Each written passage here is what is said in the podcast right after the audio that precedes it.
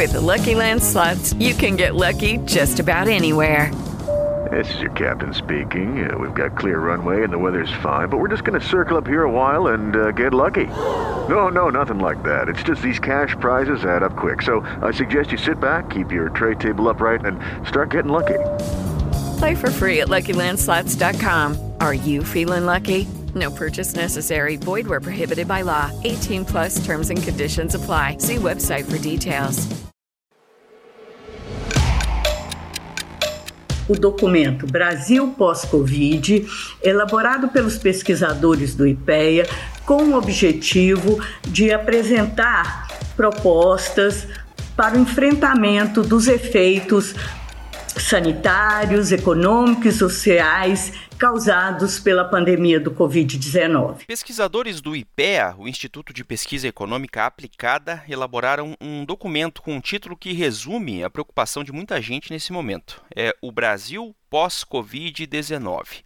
Com foco no equilíbrio fiscal, pesquisadores sugeriram medidas, além das reformas, para melhorar a eficiência da economia. Esse documento, além dos cenários macroeconômico e das análises de iniciativas internacionais para minimizar os efeitos da pandemia, ele é constituído de quatro grandes eixos, no qual são apresentadas propostas, por exemplo, em relação às atividades produtivas, às cadeias produtivas, a, ao investimento que fazer para uma inserção eh, internacional do Brasil, para reforçar a inserção internacional. Eu sou o Márcio Miranda e aqui nesse episódio do podcast 15 Minutos vou conversar sobre esse documento do IPEA com a Fernanda Trisotto, editora de República Pública da Gazeta do Povo, ela assina matéria sobre esse tema.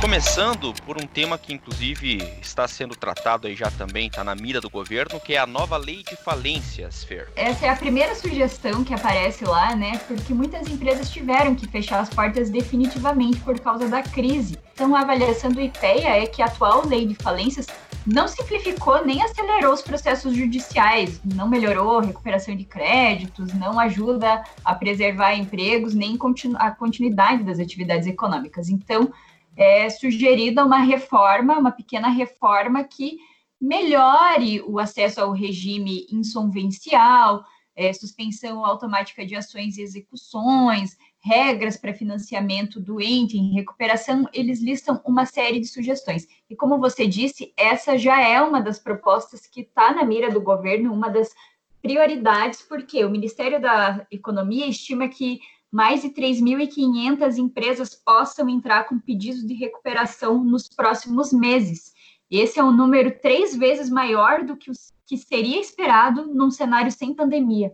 Bom, é, o segundo tópico aqui que a gente lista a, das sugestões do IPEA, ajuda para micro e pequenas empresas, que são responsáveis aí por grande parte dos empregos formais do Brasil, né? É verdade, Márcio. Pra, praticamente 60% dos empregos formais vêm dessas micro e pequenas empresas.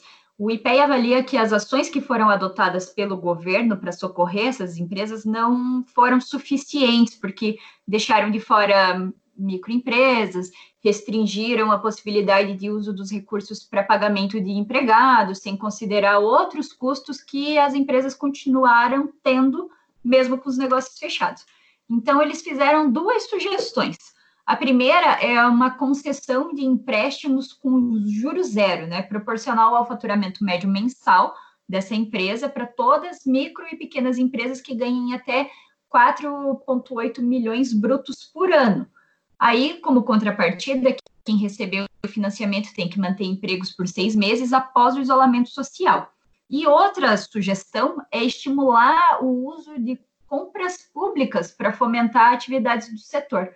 Então, como essas empresas têm pouco capital de giro, a ideia é que o governo, né, os governos, não só a União, mas que estados e municípios passem a tentar é, destinar uma parte do orçamento que eles já têm para fazer determinadas compras para essas empresas menores. Aí teria de ver ali como você conseguir estimular a, competição dessas empresas pequenas com gigantes, às vezes, dos setores, e manter um preço atrativo para o poder público entrar, mas aí seria uma possibilidade de manter uma rendi um rendimento para elas, né? segundo o IPEA, países como a Itália, o Chile, Ucrânia e a Dinamarca já adotaram medidas similares de fazer o governo usar as compras públicas para fomentar essas atividades.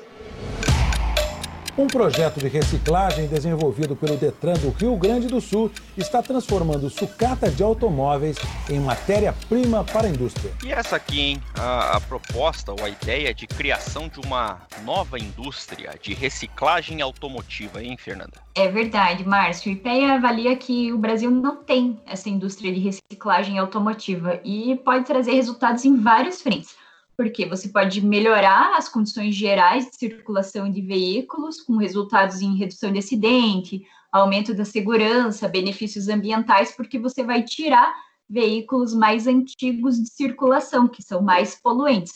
Daí, essa nova criação de um setor incentivaria a indústria automobilística e também abriria espaço para a contratação de pessoas com menos qualificação e eles usaram como paralelo o que acontece nos Estados Unidos. Essa indústria movimenta cerca de 25 bilhões de dólares por ano e emprega 100 mil pessoas. E no Brasil, eles estimam que tem o potencial para atingir cerca de 30% desses números, então seria um avanço importante. Quarto tópico aqui: incentivos fiscais a doadores de universidades e instituições de ciência e tecnologia. Também uma sugestão para o Brasil pós-Covid-19.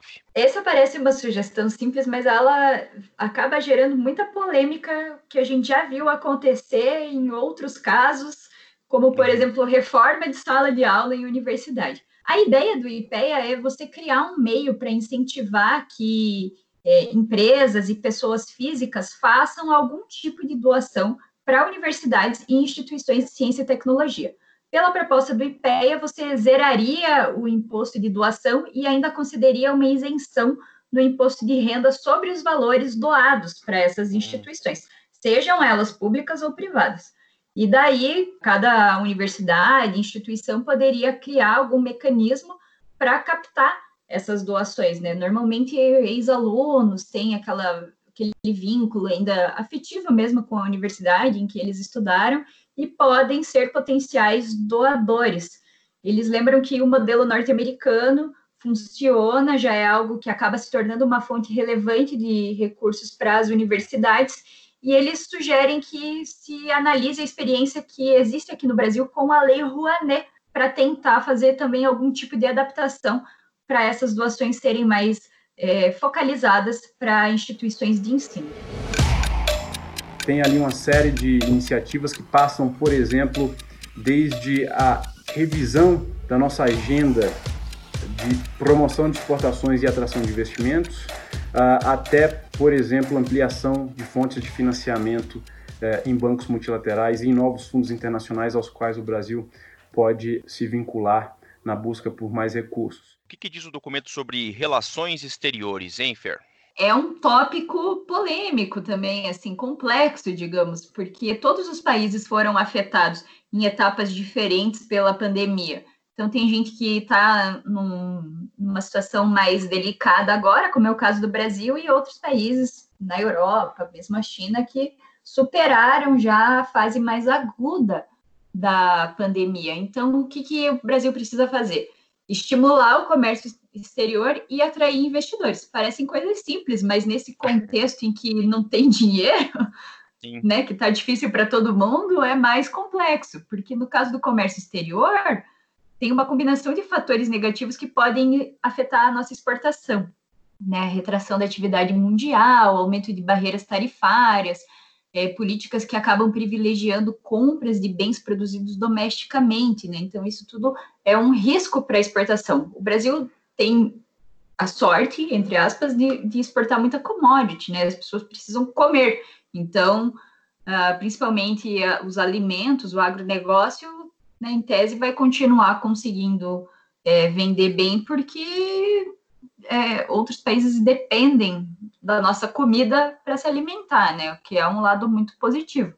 E o IPEA sugere que se reforcem ações de curto prazo para manter suporte a essas empresas de exportação, para mapear oportunidades de crescimento de venda, porque é um período de reorganização, tanto da produção quanto do comércio mundial. Na outra ponta, o Brasil tem que atrair investimento estrangeiro também, né? Então, talvez uma sugestão ali que eles deram é de mapear acesso a fundos internacionais de financiamento, o que, que o Brasil, que linhas de crédito de bancos ou fundos multilaterais para projetos novos que o Brasil poderia usar, principalmente para infraestrutura física e social, incluindo a área de saúde, até mesmo para meio ambiente. E aí a ponderação é que o fluxo mundial de investimentos estrangeiros já estava recuando em 2019, então é um desafio ainda maior. E o Brasil, que é um país bastante protecionista, que é algo muito mal visto no cenário internacional, tem que buscar combater essa própria condição e talvez até assumir um papel, alguma coordenação de ajuda para países em desenvolvimento, né? Tentar assumir um papel de protagonismo no nível local ou no nível de, de países que estão na mesma situação econômica para ver se consegue é, estimular essa cadeia e fazer esse negócio para frente. Nós propomos eh, coisas como um Programa Nacional Emergencial de Manutenção de Rodovias, na, nas quais pequenas empresas seriam contratadas para fazer empreitadas de é manutenção de rodovia, roçagem, sinalização, pintura de meio-fio, etc., para garantir que rodovias federais continuem, continuem é, tendo uh, condições de tráfego. Bom, o nosso sexto tópico aqui nessa lista do IPEA fala em infraestrutura, focada principalmente em rodovias e ferrovias, né? O IPEA deu duas sugestões específicas, uma para rodovia e outra para ferrovia. No caso das estradas, a sugestão é fazer manutenção emergencial usando aquele RDC, que é um regime diferenciado de contratações públicas, é um processo simplificado que pode tanto ajudar a fazer a manutenção dessas estradas mais rapidamente, considerando um, período que tem um movimento mais baixo, porque, em tese, mais caminhões mesmo que estão circulando, porque as pessoas estão é, evitando deslocamentos, isso facilitaria a execução dos trabalhos. E daí você aumentaria a contratação de pessoas, geraria empregos, e é um tipo de trabalho também que é mais fácil de promover medida de distanciamento social, porque é um espaço aberto. O IPEA estima que dá para gerar 100 mil empregos por ano para cada bilhão investido. E ali entre recursos da União, estados e municípios, eles estimam que dava um, entre 15 e 20 bilhões de reais para você fazer investimentos em manutenção emergencial de estradas. E o lance das ferrovias é foco para a construção de ferrovia privada com autorização. É, eles acham que, eles avaliam que esse modelo que a gente tem hoje de concessão tem um mercado cativo, praticamente, do, da ferrovia para transporte da produção agrícola e elas podem melhorar a eficiência de outros setores importantes também da indústria, por exemplo. Então, a avaliação é que se você permitir a construção e você determinar regras, assim, com exclusividade de, exclusividade de uso, exploração por um tempo determinado, você pode criar um novo mercado para esse setor ferroviário só base em investimentos privados, então não sairia dinheiro dos cofres públicos, o que seria bom para o governo também. Bom, sétimo tópico, estamos chegando ao fim aqui da lista, é, fala de mercado de trabalho, né? Subsídio temporário para contratação e renovação de programas de redução de jornada. O mercado de trabalho foi muito afetado, né, sem dúvida nenhuma, pela, pelos efeitos da pandemia, e o IPEA justifica que a gente precise, que o Brasil precisa, né, evitar demissões e facilitar a recontratação de trabalhadores que foram dispensados. Então, a primeira sugestão é remodelar aquela proposta do contrato verde e amarelo e substituir aquela, aquele foco direto que tinha em jovens e idosos, que era meio primeiro emprego ou para pessoas que estavam fora do mercado, para uma alternativa mais ampla sem uma delimitação de idade e que traga jornadas de trabalho reduzidas, que seriam mais adequados para esse momento em que a gente está nessa superando essa pandemia, porque embora a remuneração seja menor por você trabalhar menos horas, talvez permitiria que você contratasse mais pessoas. E em outra frente, eles sugerem que é, aquela MP 936 que permite a suspensão de contrato de trabalho, a redução de jornada, que ela seja ampliada, que ela continue em vigor. Essa ação já foi tomada, né? O prazo de duração dessas medidas foi ampliado. Né? Teria de ver se existiria uma possibilidade de tornar isso é, permanente ou fazer alguma, algum outro tipo de concessão, ou se vai ficar só para esse período emergencial.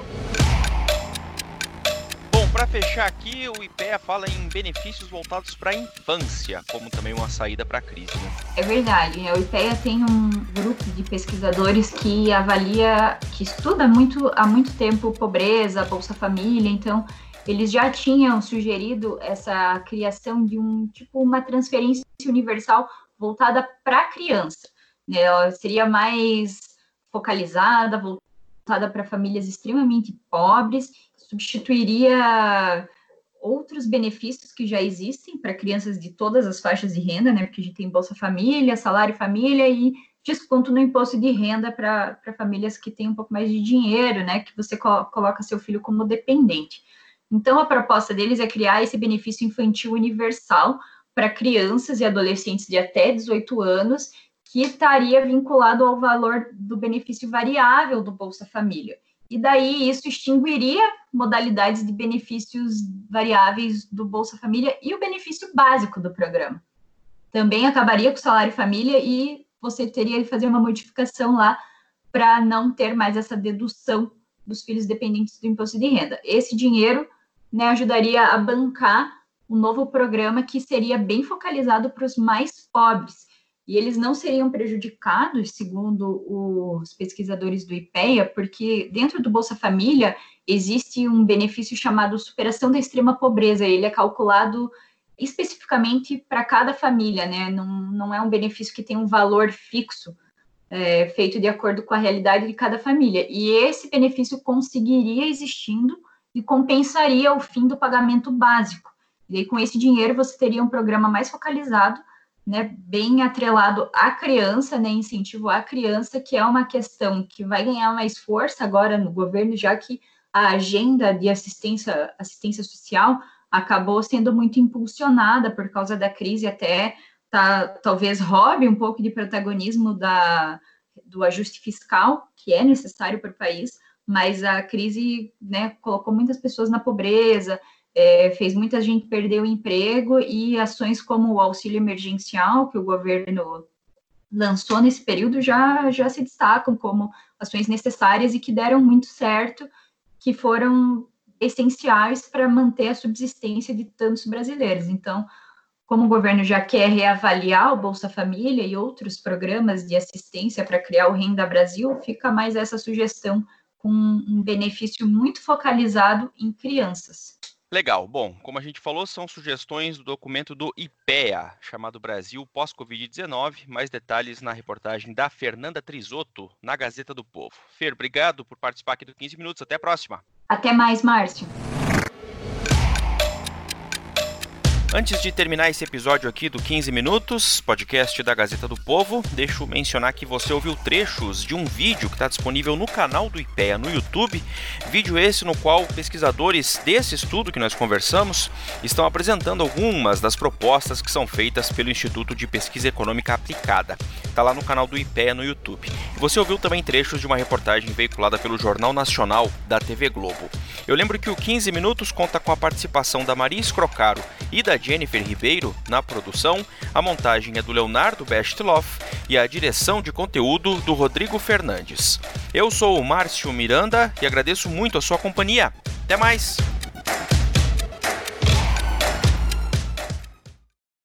It is Ryan here and I have a question for you. What do you do when you win? Like are you a fist pumper? A woohooer, a hand clapper, a high fiver. I kind of like the high five, but if you want to hone in on those winning moves, check out Chumba Casino. At ChumbaCasino.com, choose from hundreds of social casino style games for your chance to redeem serious cash prizes. There are new game releases weekly, plus free daily bonuses. So don't wait. Start having the most fun ever at ChumbaCasino.com. No purchase necessary. VGW. Void were prohibited by law. See terms and conditions. 18 plus.